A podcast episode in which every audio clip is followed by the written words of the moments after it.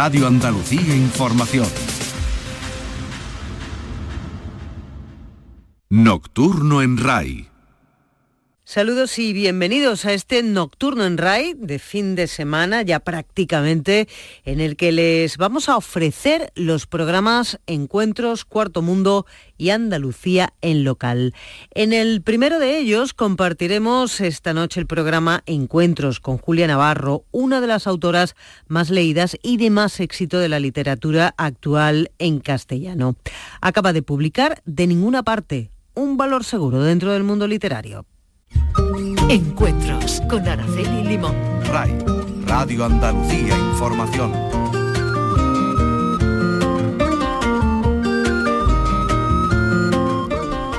Saludos. Ocho novelas han convertido a nuestra invitada de hoy en una de las autoras más leídas y de más éxito de la literatura actual en castellano. Juliana Navarro es un valor seguro dentro del mundo literario. Millones de lectores han caído cautivados eh, con libros como La Hermandad de la Sabana Santa, La Biblia de Barro, La Sangre de los Inocentes, Dime quién soy, Dispara, Yo ya estoy muerto, Historias de un canalla, Tú no matarás y ahora de ninguna parte. Sus libros se han publicado en más de 30 países y además Dime quién soy se ha convertido en una serie de televisión de Movistar. Julia, como muchos otros, dio el salto del periodismo a la literatura. Empezó su carrera profesional casi al mismo tiempo que España iniciaba su camino hacia la democracia. Y ha contado y ha analizado todo lo que ha pasado desde entonces en nuestro país, en la SER, en la COPE, en Europa Press, en Televisión Española, en Telecinco o en Canal Sur. Así que bienvenida a esta, que es su casa también. Muchísimas gracias. Pensaba, se va a olvidar de Canal Sur. Ni muchísimo menos. Nos acompaña también hoy Maite Chacón, nuestra compañera, la oyen ustedes cada mañana. Hola, Julia, hola, Maite. La mañana de Andalucía con Jesús Vigorra y en otros programas de, esta casa. Eh, dice que usted empezó a escribir novelas por casualidad. Bendita casualidad, pensará usted. Eh, sí, la verdad es que sí. Eh, Mm, yo no tenía esa sensación de que tenía ninguna cuenta pendiente con los libros, puesto que eh, yo ya publicaba libros, libros de ensayo, libros de periodismo, eh, pero mi primera novela fue porque encontré una noticia perdida en las páginas de un periódico. Eh, eso me hizo clic en la imaginación y escribí La Hermandad de la Sabana Santa. Hasta entonces no había escrito ficción porque lo que vivía o lo que ha vivido como periodista, me imagino que ha sido, bueno, es uno de los periodos más interesantes de la vida de, eh, este país. Fueron años eh, muy trepidantes, fueron años en, que vivíamos eh, prácticamente todos al límite, ¿no? contando lo que estaba sucediendo, el paso de una dictadura a una democracia, la elaboración de una constitución, el intento de un golpe de Estado. la verdad es que además para mí el periodismo siempre ha sido una gran pasión y tener la oportunidad de ser testigo de todo aquello eh, no me hacía ansiar nada que no fuera lo que estaba haciendo. De todas maneras tengo que decirte, Araceli, mm, que eh, yo le debo mucho al periodismo. Es decir, yo no sería seguramente escritora sin ese paso por el periodismo. A mí el periodismo me ha dado los instrumentos para escribir mis novelas. Me ha permitido, como nos pasa a todos los que nos hemos dedicado o os dedicáis todavía a este oficio, eh, eh, vivir muchas vidas. Porque un periodista eh, eh, un, día está entrevistando a un escritor, al día siguiente a un ministro, al otro a, alguien que ha hecho eh, algo heroico, al otro está retransmitiendo una tragedia. Es decir, vivimos muchas vidas, conocemos mucha gente y todo eso es una mm, riqueza enorme ¿no? que se va acumulando dentro de ti y mm, se van convirtiendo en instrumentos eh, para, para luego saber y poder contar historias. Sin embargo, Julia, Araceli dice que, que eh, bueno, ahí está ¿no? tu influencia como, bueno, tu vida como periodista que se plasma en los libros, pero también si uno hace un repaso de por tu obra, Julia, mm, también se nutre mucho de la historia. Yo eh, no diría que mis libros se nutren del periodismo, sino que el periodismo me ha dado las herramientas para escribir mis historias y eh, me ha dado experiencias eh, que de otra manera no habría podido eh, tener, ¿no? Por lo que decía, porque un periodista viaja a lugares, conoce gente, es testigo de acontecimientos que normalmente un ciudadano, un ciudadano de a pie, pues no, no, no, tiene, no tiene esas vivencias, ¿no? De estar en un sillón en primera fila viendo cómo se hace la historia, ¿no? Cómo transcurre la historia. Eh, eh, yo eh, tengo la sensación de que a veces mis lectores algunas veces me dicen, oiga, usted hace novela histórica y yo siempre digo que no, porque mm, yo creo que lo hablamos la última vez, Araceli, es decir, porque todas mis novelas transcurren en el siglo XX siglo XX o el siglo XXI, ¿no? Entonces, eh, por tanto, eh, eh, es verdad que en la Hermandad de la Semana Santa, que transcurría en la sociedad actual, pero había una mirada en determinados pasajes hacia el pasado o en la sangre de los inocentes, pero el resto el resto eh, transcurren hoy, aquí y ahora, sobre todo en, nuestro siglo pasado. Yo creo que el siglo XX es un, siglo apasionante para novelar. Mm, y es verdad que yo he novelado mucho ese siglo, pero no con el afán de contar la historia, sino con el afán de contar historias. Y en definitiva, para mí el, eh, ese siglo es solamente un escenario sobre el que colocar a los personajes. Pero el objetivo no era contar eh, qué ha pasado en ese siglo, sino qué le pasa a mis personajes que les ha tocado vivir en ese siglo. en, un siglo tan convulso, ¿no? Como, el siglo sí, absolutamente. Totalmente. El periodismo lo deja con pena, con nostalgia, con alegría, con ahí te quedas. bueno, el periodismo lo dejo porque hay un momento en el que eh, yo hago una reflexión de decir, eh, primero no tengo salud para tanto. compaginar el periodismo con la escritura te exige una salud de hierro y yo eh, no tengo una salud de hierro. por tanto, esos madrugones que yo me daba, levantarme a las 4 de la mañana, ponerme a escribir, irme a trabajar, volver, volver a escribir, eh, la vida no, no, no me daba. Esa es la primera reflexión. La segunda reflexión, hay un momento en el que empieza a cambiar un poco los paradigmas de hacer periodismo en nuestro país, ¿no? En que se empieza a difuminar esa frontera que hay entre la información y el entretenimiento. Y eh, yo no me siento cómoda con eso. Es decir, eh, mm, yo he tenido la oportunidad de hacer periodismo eh, puro y duro. Eh, mm, sobre todo en las televisiones se ha ido difuminando esa frontera, ¿no? Ahora parece que todo el mundo tiene que estar entretenido las 24 horas del día. Tenemos a los niños estresados de tanto entretenerles, eh, no les permitimos que se aburran, lo cual es malísimo porque el aburrimiento despierta la imaginación. Entonces, pero bueno, no, los niños no pueden estar aburridos. Los niños hacen karate, piano, eh, fútbol, chino y, no sé qué más. O sea, los pobres hacen de todo. Mm, y los adultos eh, también hay una especie como de síndrome de que hay que entretener. La tele es para entretener y eh, siempre tiene que haber un espectáculo. Y claro, para mí la información no es un espectáculo por tanto, yo que me he dedicado siempre a la información, mm, eh, no, me, no, empezaba a estar eh, desencajada y a no tener lugar en ese espectáculo, eh, porque yo me tomo muy en serio la información. Y yo creo que la información no está para entretener a nadie. Es sagrada. Claro. Entonces, oiga, usted entreténgase con lo que quiera. Pero ahora tenemos que entretener a todo el mundo las 24 horas del día. Entonces, esa frontera entre información e entretenimiento eh, se ha ido como difuminando, se ha ido cayendo poco a poco, con lo cual eh, seguramente yo soy la equivocada, pero eh, mm, yo pertenezco a una generación en que las cosas eran de otra manera en ese sentido. La información era información y el entretenimiento era entretenimiento. Por tanto, ya no me sentía cómoda.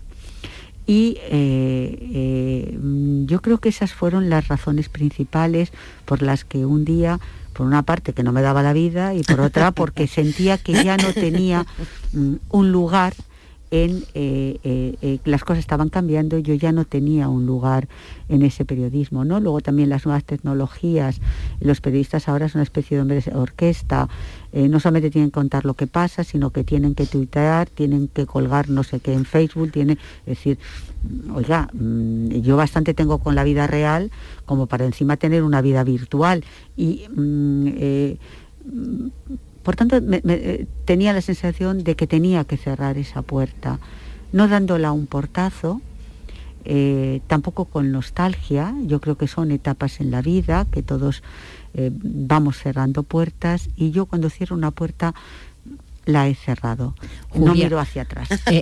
te ha permitido también es dar ese paso los lectores, ¿no? Claro, por supuesto. Sin ellos no habría sido posible. Es decir, que ¿cómo fue ese ha, sido tanto el éxito, Julia, has tenido tanto éxito, has tenido, tienes tantos lectores. Yo no sé cómo fue ese descubrimiento, de pronto encontrarte con mucha gente interesada por tus historias. ¿Cómo viviste? La Ahora ya supongo que estarás más acostumbrado. No, la, no la verdad es que es que eh, no es que esté acostumbrada. Yo a los lectores les debo el haberme podido permitir tener una vida eh, eh, distinta, ¿no? Poder tomar una decisión como la que tomé de decir, bueno, voy a hacer un cambio, un cambio profundo en mi vida. Sin ellos no habría sido posible. Nunca he sido muy consciente eh, de lo que me estaba pasando. Simplemente lo vas viviendo, pero eh, eh, a veces no, o por lo menos yo no tenía esa mirada introspectiva de decir qué me está pasando, todo lo que me está pasando, esto es un sueño, o quizá porque siempre he tenido mm, los pies en la tierra, he sido muy consciente de que la suerte es muy caprichosa y que en lo que aparentemente es éxito, hay una dosis también de suerte eh, eh, que se puede evaporar de la misma manera que te llega. Eh, los lectores, hay muchos autores que han vendido muchos libros y de repente un día los lectores le abandonan, ¿no? A mí también me puede pasar. Por tanto, yo mm, pretendo no despegar los pies de la realidad. Les agradezco a los lectores todo lo que me han acompañado, todo lo que han hecho de mí pero también eh, eh, estoy preparada para el día en que eso deje de suceder. Julia, me llama la atención que en la mayoría de sus libros hacemos miles de kilómetros. Tiene muchos escenarios, nos pasea usted por medio mundo y, por años diferentes dentro de un siglo, pero si también volvemos a la época bíblica, o sea, nos da un paseíto intenso. Intenso, intenso. Aquí también viajamos, ¿eh? con esa última novela de la que ahora, ahora hablaremos. Saltamos de una ciudad para otra, ¿no? Bueno, porque eh, eh, yo tengo curiosidad por lo que sucede fuera de mí, de mi ámbito, ¿no? Eh, eh, yo tengo una mirada amplia, me interesa lo que sucede eh, en el mundo. me interesa, no, que me interese menos, pero entre mis curiosidades abarcan pues otros lugares, otras maneras de pensar, otras maneras de comportarse y por eso yo a través de mis personajes y a través de mis historias pues abro, abro esos espacios, intento abrir esos, esos espacios. Esa es otra de las herramientas que a mí me ha dado el periodismo, la posibilidad de haber ido a lugares que sin duda no habría podido conocer en circunstancias normales, ¿no? La posibilidad de haber conocido personas que me han contado sus historias o que, eh, que todo eso se ha ido quedando en el disco duro y que eh, luego me ha ayudado a construir mis personajes, no porque sean personajes reales, los personajes de mis novelas no existen, pero eh, nada parte de cero, todos somos producto de lo que hemos vivido, de lo que hemos leído, de lo que nos han contado.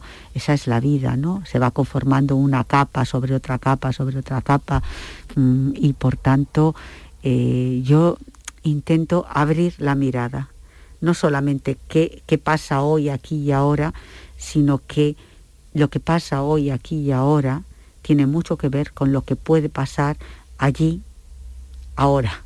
Y por tanto, para comprender nuestra realidad también tenemos que conocer otras realidades.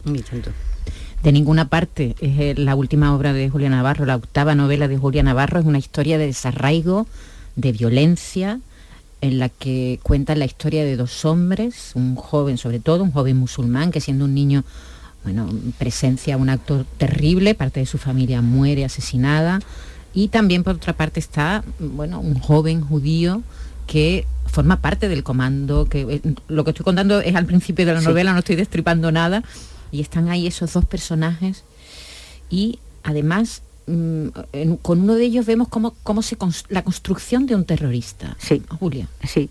Eh, a mí, eh, fíjate, yo eh, cuando escribo busco los porqués, los porqués de la condición humana, ¿no?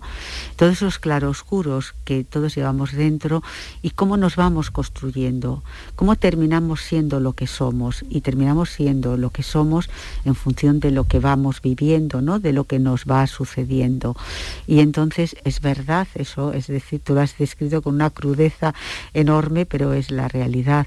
Mm, eh, yo voy contando como un adolescente que soñaba con ser ingeniero termina convirtiéndose en un terrorista que pone en jaque a todos los servicios de seguridad europeos. Entonces, acompaño al personaje en todo ese recorrido, eh, desde que sale de ese campo de miseria del sur del Líbano hasta que en Bruselas pone, eh, como decía, en jaque a los servicios de seguridad mm, del mundo entero.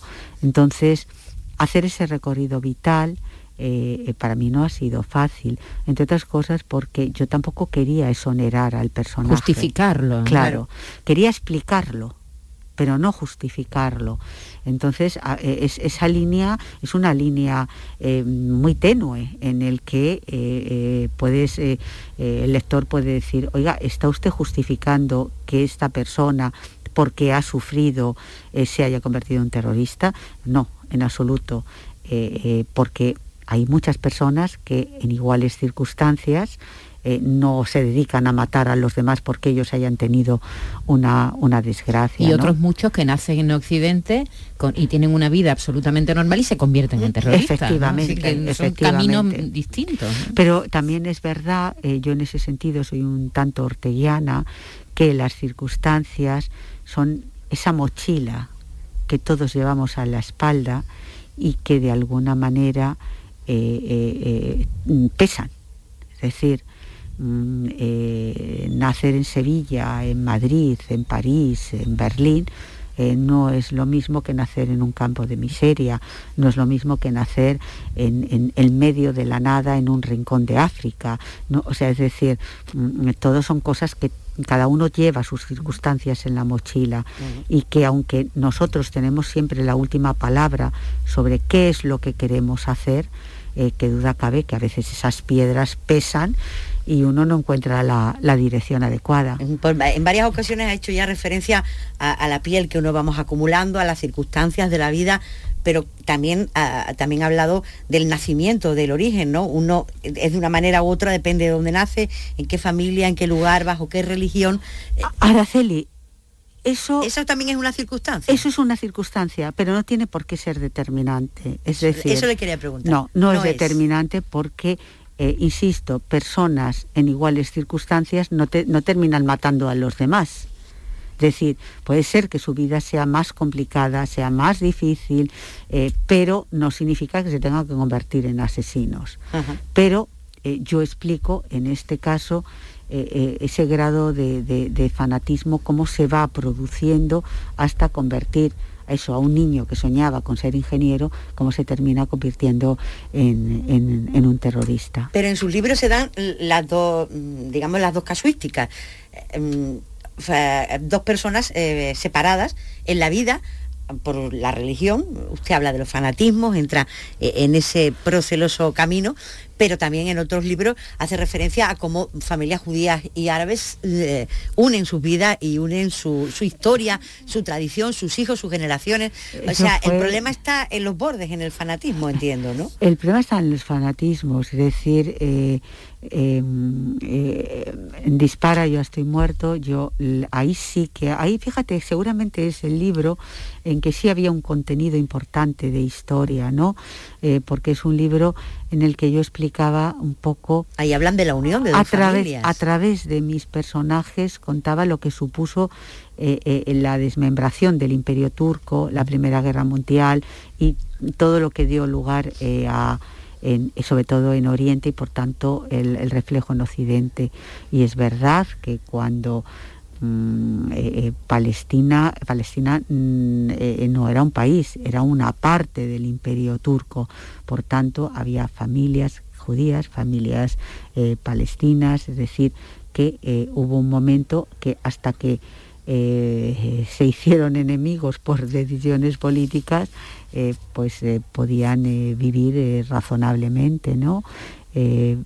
Pero este no es un libro de judíos y palestinos, este es un libro de la brecha que hay entre Oriente y Occidente. ¿Qué ha pasado en las últimas décadas para mm, que Europa y también Estados Unidos, que pertenece al mundo occidental, lógicamente, hayan sido víctimas del terrorismo de raíz islámica? O sea, ¿qué ha pasado? Eh, yo no me conformo con pensar es que ha habido un grupo de fanáticos que han llegado, han puesto una bomba y ya está. Me pregunto por qué. ¿Y por qué?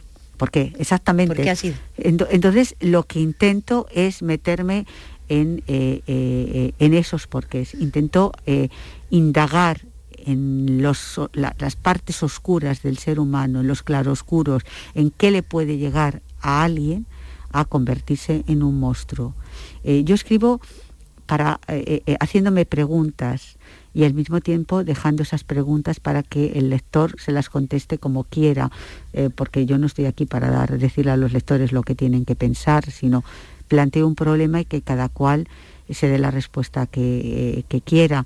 Mm, pero, por ejemplo, de vez en cuando vemos como en los barrios periféricos de París, esta novela transcurre buena parte de ella también en Francia, eh, en esos barrios periféricos hay explosiones de violencia de jóvenes que salen a la calle, em, queman contenedores, se enfrentan a la policía, destruyen todo lo que hay a su paso.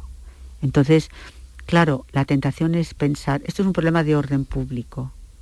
Sin embargo, yo digo, no, esto hay una parte en que hay que resolver porque hay un problema de que hay que acabar con ese estallido de violencia, pero ¿por qué pasa lo que pasa? Porque esos jóvenes salen absolutamente airados eh, a la calle, destrozando todo lo que encuentran a su paso. Entonces, yo me doy una respuesta, que es la que yo me doy, que eh, no significa que sea la correcta, y es, pienso que es un grito desesperado.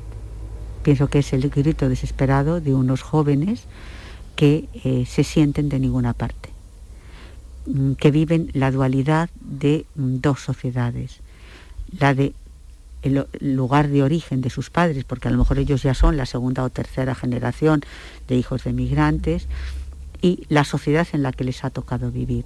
Sociedades eh, contrapuestas, con valores y costumbres distintas, y a veces gestionar eso para los jóvenes es complicado, pero también porque ellos sienten esa mirada de prejuicio, esa mirada de rechazo y eh, se sienten mm, eh, de yo he nacido aquí, pero en definitiva no soy de aquí, pero tampoco soy ya del lugar de donde vinieron mis padres.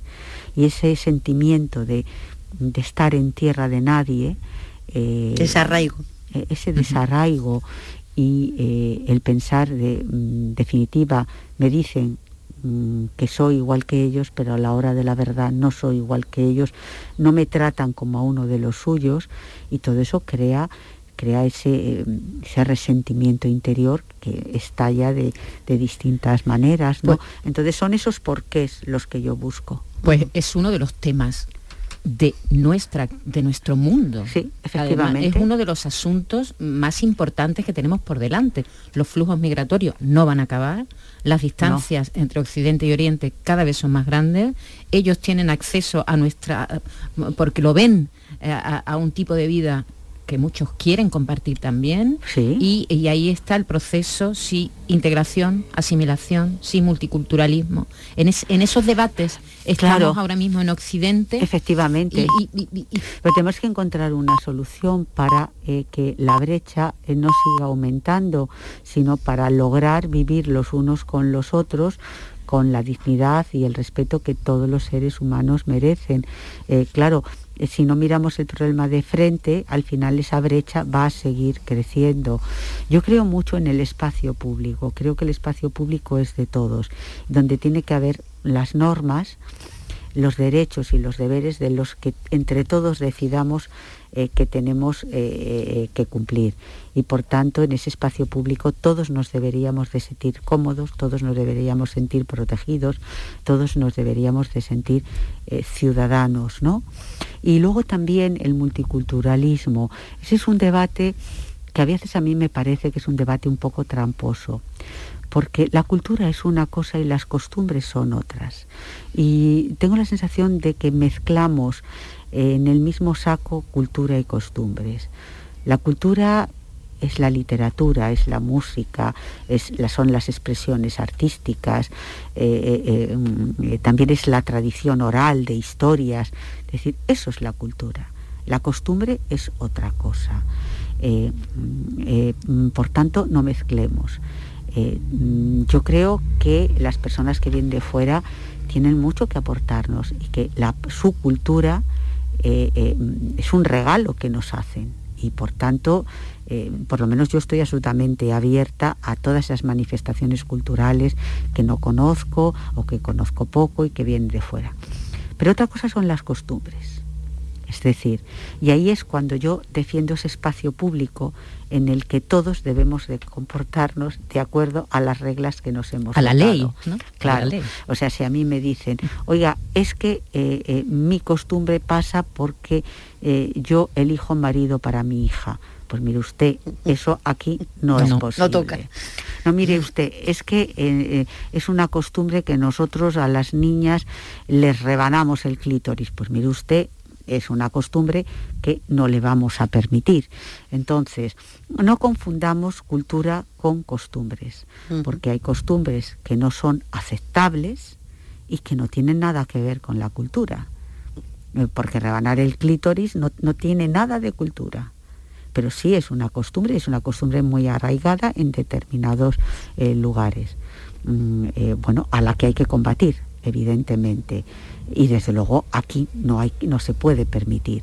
Eh, por tanto, en el espacio público eh, todo el mundo tiene que saber que tiene unos derechos, pero también unos deberes y unas normas de comportamiento que nos obligan a todos absolutamente a todos. Es más complicado cuando hay guetos, ¿verdad? Claro. En la novela aparece uno de los grandes guetos en Europa, que está en Bruselas, Molenbeek. Molenbeek. Claro. Eh, eh, Molenbeek, eh, tengo entendido que ni siquiera has entrado, ¿no? Yo siempre me quedo en el comienzo, porque es verdad, no, tú empiezas a caminar por Molenbeek, que es un barrio, eh, eh, y eh, te sientes te sientes extranjera pero ya no extranjera es que sientes esas miradas de decir y tú qué haces aquí entonces es esa mirada también de prejuicios y de desconfianza de los que viven allí hacia ti eh, eh, eh, por tanto, yo nunca me he atrevido a internarme del todo. Siempre me quedo un poco en, el comienzo, en la, periferia. Uno de los personajes se integra en Movenlec y todo el mundo la mira. Claro, efectivamente. Entonces,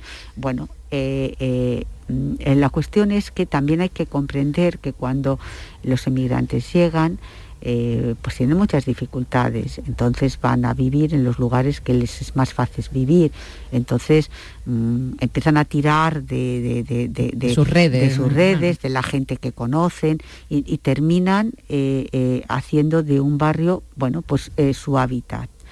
claro, esto es malísimo para ellos y para los que les reciben, porque al final, en vez de haber una fusión eh, de dos comunidades, lo que hay es un gueto, una separación entre comunidades, ¿no? Entonces cuando eso también eh, se insiste mucho en el tema de la educación, o sea, no puede ser mm, que haya colegios en los que solamente haya niños emigrantes, no, no, los colegios tienen que abrirse a todo tipo de niños.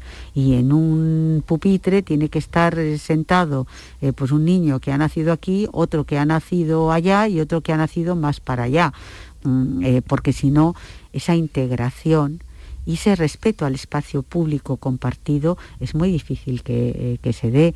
Entonces, pero también yo entiendo que la gente cuando llega a un país desconocido, pues tienda a agruparse Mm, porque es su forma de, sentirse más acompañado, más defendido. Claro, más arropado. Estamos compartiendo hoy los encuentros en Canal Sur Radio eh, con Julia Navarro, una novelista o una de las novelistas de más éxito en la literatura castellana, autora el último de sus libros de ninguna parte. Julia, me gustaría hablar de la muerte. En Tú no matarás dice que nadie vuelve a ser igual después de haber matado. En tu libro de ninguna parte se pregunta qué es más difícil, morir o matar en la Biblia de Barro un hombre se acusa de que va a matar a alguien. Muy recurrente el asunto de la muerte. Bueno, todos mis libros eh, eh, son, son recurrentes, mis obsesiones, ¿no? Están, están absolutamente presentes. Eh, las cosas que a mí me obsesionan, me obsesiona el problema de la conciencia, me obsesiona los claroscuros que todos los seres humanos tenemos. Eh, y eh, eh, es verdad que la muerte, el cómo se encara la muerte, es parte de la vida, ¿no? Y, ese proceso de mirar de frente a la muerte, que todos en algún momento tendremos que mirarla, quizá a mí me asusta y por tanto es uno de los temas recurrentes de, de mis libros, ¿no? Y luego, porque vivimos en un mundo lleno de violencia, donde hay personas que quitan la vida a otras personas y a mí eso me sobrecoge porque realmente que pienso que nadie puede ser el mismo si le quita la vida a alguien. Entonces mm, eh, pienso decir, y luego, eh, ¿cómo va a poder vivir consigo mismo? Nada vuelve a ser igual, ¿no? Pienso que nada vuelve a ser igual. Entonces, eh, claro, esa es una de las obsesiones sobre las que yo doy vueltas en, en, mis libros. ¿Y el amor, Julia? El amor es una parte importante de la vida, ¿no? Y es eh, eh, lo mismo el amor, el odio, la piedad, la ira, eh, la generosidad, la avaricia, en fin, son elementos que todos los seres humanos anidan en nosotros. Lo que pasa es que a veces están descompensados. entonces, entonces se notan unos más que otros. El odio es uno de los motores de la historia no, no, no de la historia de mi libro, ¿no? no sino de la historia con letras mayúsculas. Y, eh, por tanto eh, también está presente en, mis libros. El amor... Mm, eh, un poquito menos. pero quizá porque yo no soy capaz de hacer novelas románticas, no porque yo no lo sea, sino porque intento siempre en todas mis novelas plantear problemas algunos lectores me recriminan, oiga, ¿y sus novelas por qué no terminan bien? Y, les digo, pues tiene usted toda razón, pero no soy consciente de que no terminan bien es que a mí me sale así, quizá eso sea la deformación profesional de haber ejercido el periodismo, ¿no? Que la realidad es la realidad. Eh, y no la que a ti te gustaría que fuera eh, la realidad.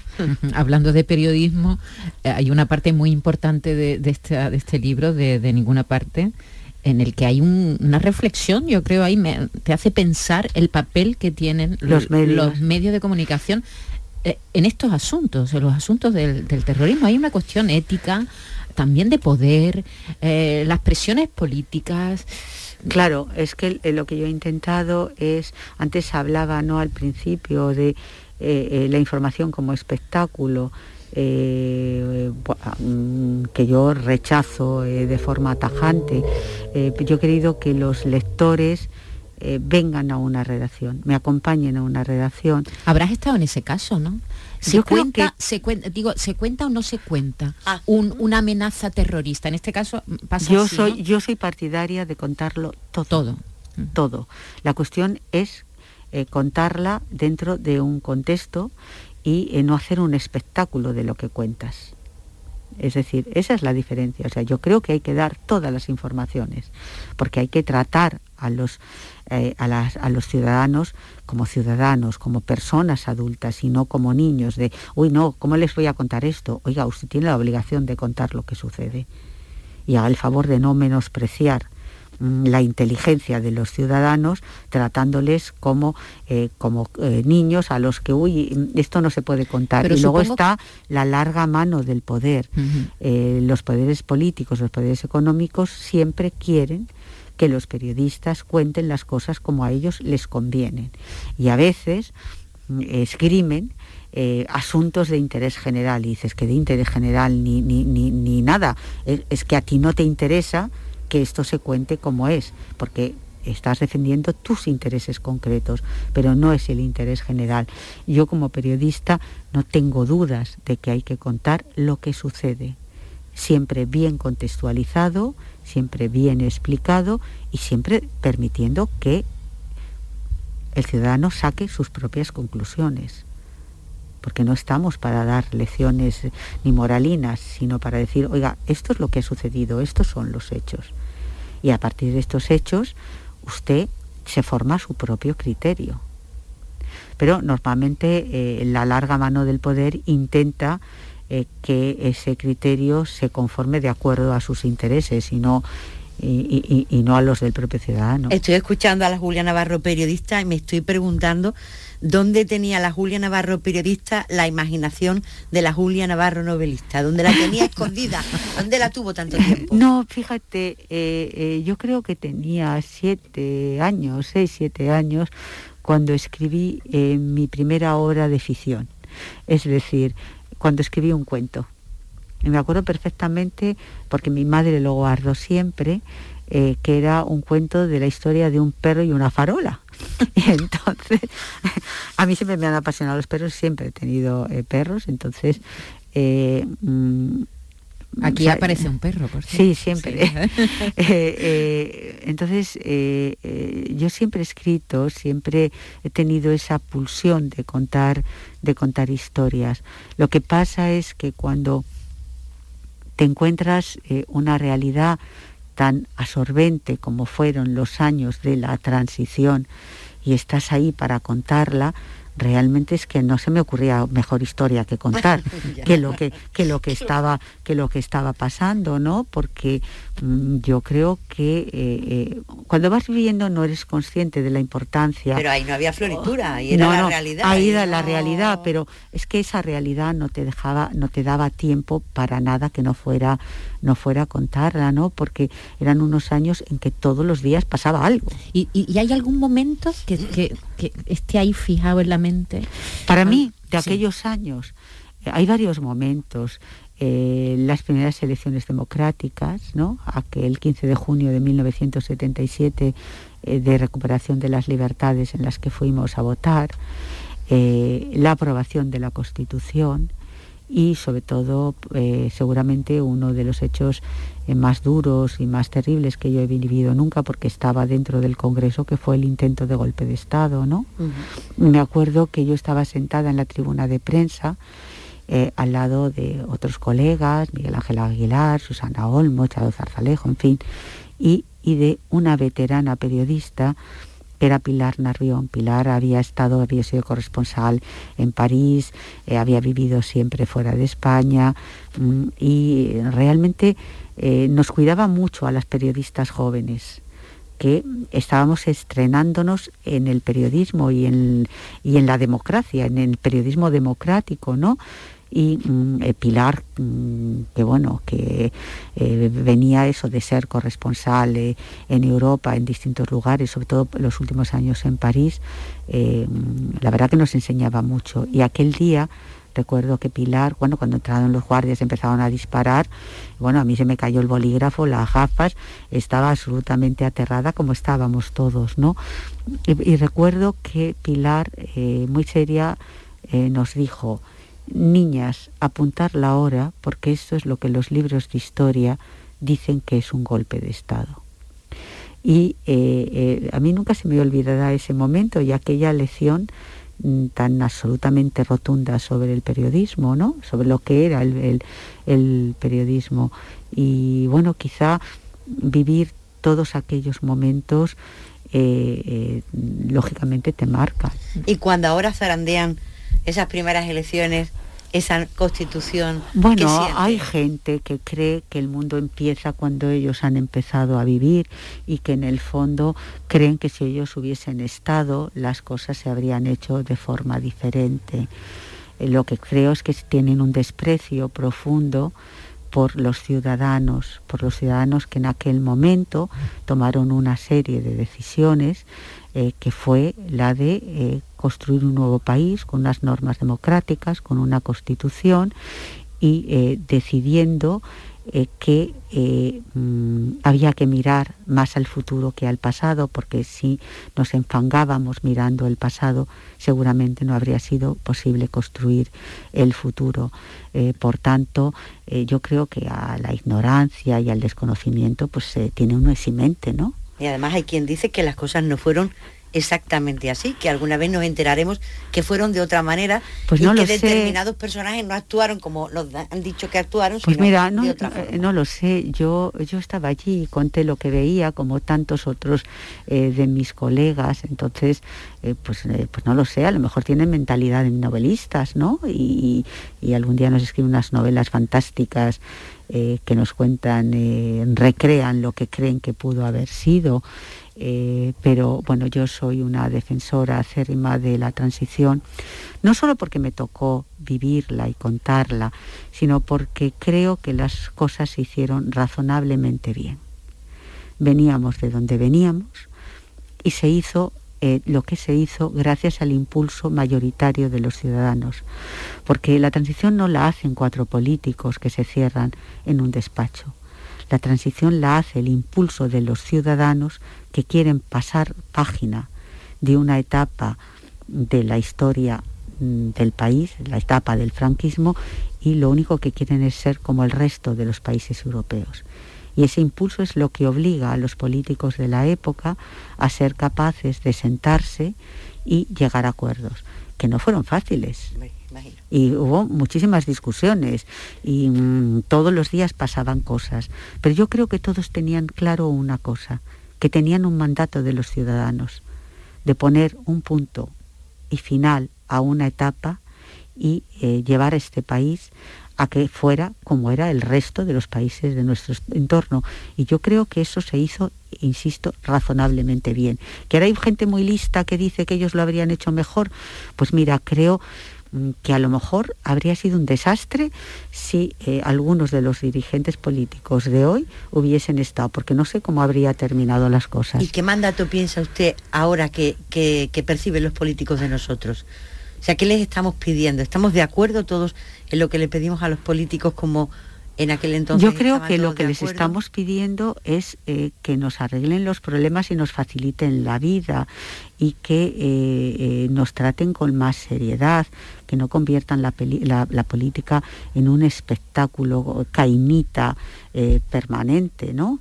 que tenemos muchos problemas y que esos problemas hay que resolverlos dialogando, debatiendo Em, eh, defendiendo cada uno eh, sus posiciones, pero también haciendo el esfuerzo de encontrar puntos de encuentro, porque eh, si no, no se puede avanzar.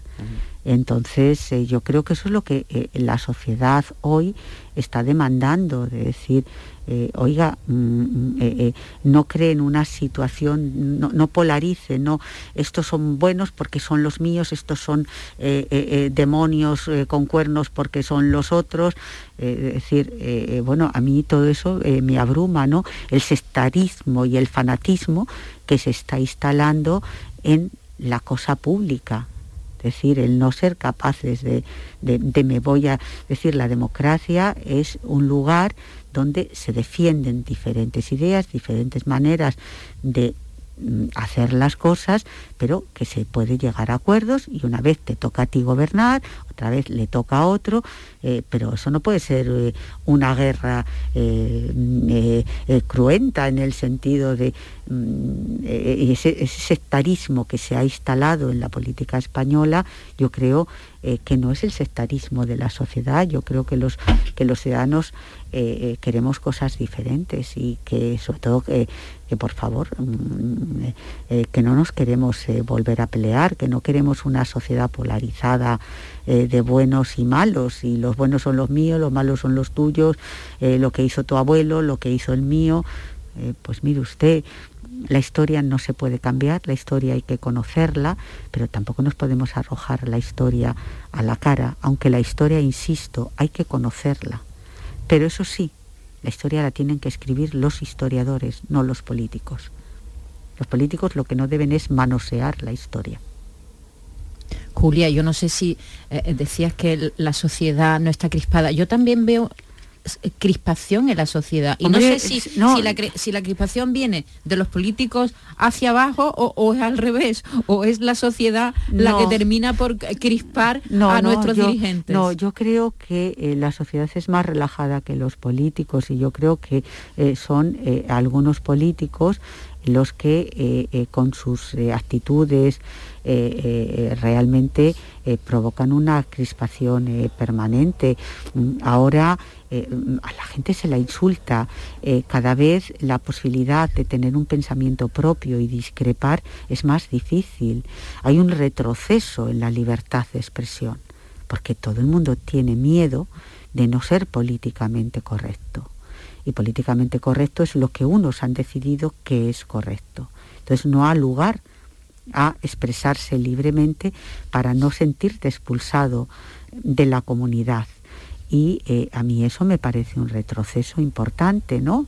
O sea, decir, derrotado eh, eh, esa, la censura, el, vivir en un país que ha dejado atrás los años ominosos del franquismo, recuperadas las libertades, resulta que ahora hay mucha gente que se autocensura porque tiene miedo a decir en voz alta una opinión que no es la dominante, por, ¿de qué le van a acusar? ¿Y, será, y, crees de verdad que es algo que solo nos pasa en este país? ¿No crees que es algo, una tendencia general, por lo menos en, Occidente? Eh, eh, yo no creo que se esté viviendo con la virulencia que se está viviendo aquí.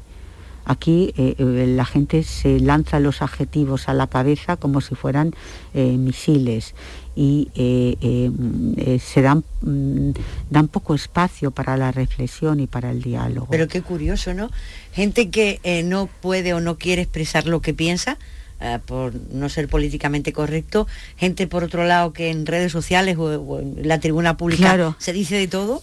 Pero fíjate, en, dos caminos en las redes, claro, en las redes sociales lo que la gente es, utiliza es el anonimato para decir auténticas barbaridades y dar salida a toda la ira, toda, eh, eh, eh, no sé, la frustración que, muchos llevan encima. Y luego está eso, es decir, también la, porque también hay manipulación en las redes sociales. Las redes sociales no son un ente inocente.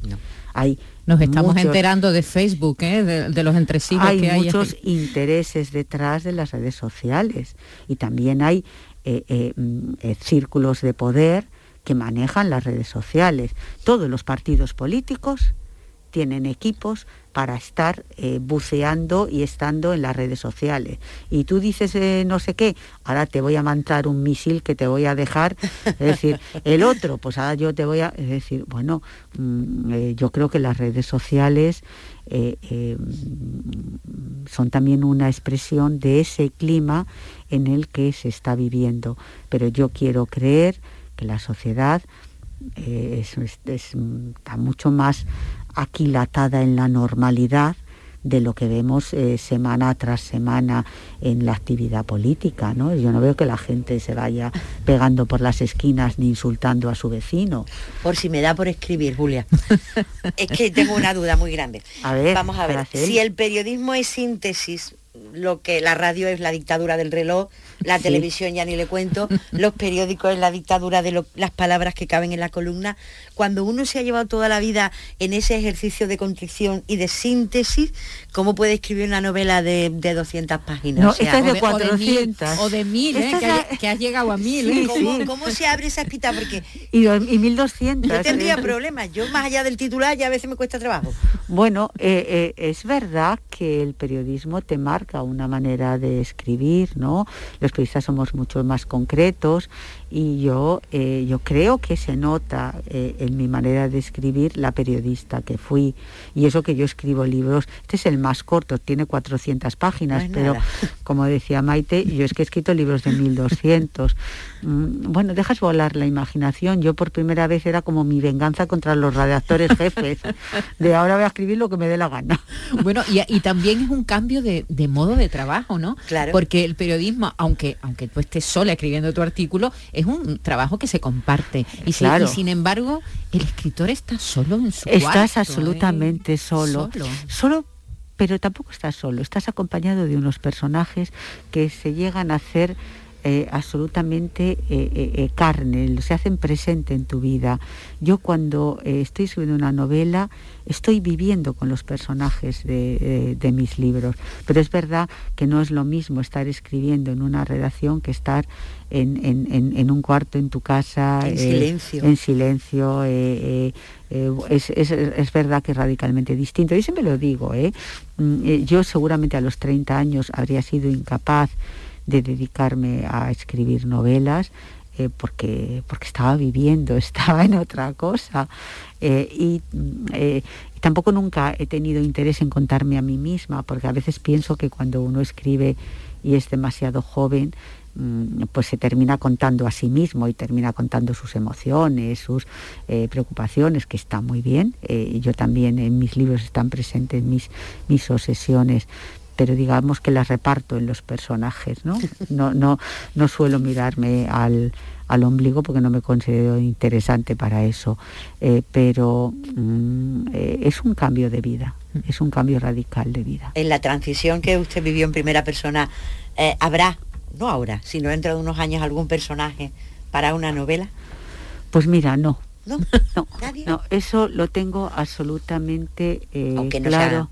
No, no, no, es que tocado. No, es que eh, eh, no me siento capaz de novelarlo. No me siento capaz de novelar lo que lo que viví. Fue todo tan real mm, que no soy capaz de de imaginar una trama para colocarlo en aquello que, mm, que yo viví todos los días, de manera que yo no creo que yo vaya a escribir nunca una novela sobre, eh, sobre la transición. ¿No? ¿Le gustó la, versión que hicieron de su novela para la serie de Movistar? Pues eh, mira, eh, la verdad es que fue un proceso muy complicado, tardamos seis años, porque yo fui realmente insoportable. Entonces, claro, era mi novela, yo decía, es mi novela, entonces cada vez que me mandaban los guiones, y yo los leía, decía, esta no es mi novela. Entonces me peleé con cuatro equipos distintos de guionista. Eh, eh, pasaron eh, tres directores, tres candidatos a directores, me peleé con todos.